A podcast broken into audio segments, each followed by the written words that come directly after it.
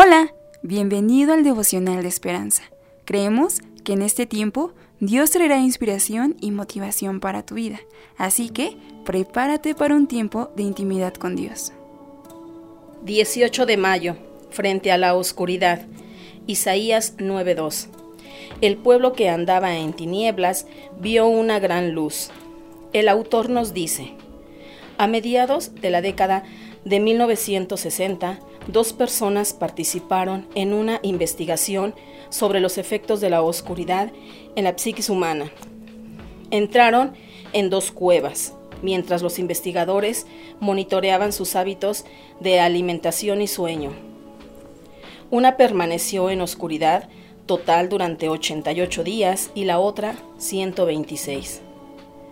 Cada una estimó cuánto había estado a oscuras y ambas erraron por meses.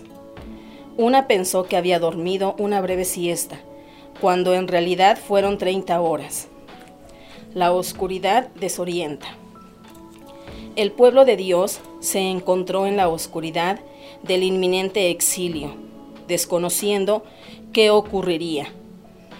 El profeta Isaías usó la oscuridad como una metáfora de su desorientación y una referencia al juicio de Dios.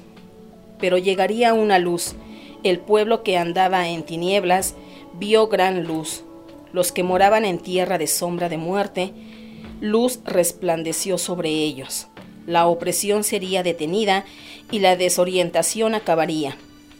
Un niño vendría a cambiar todo y establecer un nuevo día un día de perdón y libertad. Y Jesús ciertamente vino.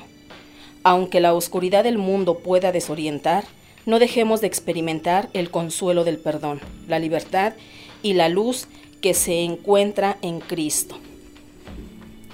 Esta lectura nos reafirma que aunque pasemos por situaciones de gran dificultad y nos parezca oscura la situación, siempre hay esperanza.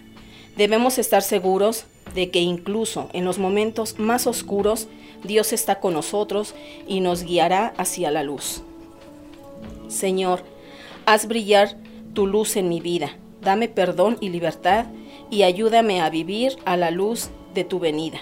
Amén. Esperamos que hayas pasado un tiempo agradable bajo el propósito de Dios.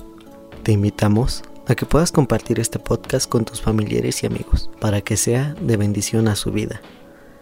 Puedes seguirnos en Facebook, Instagram, YouTube y Spotify como Esperanza Tolcayuca.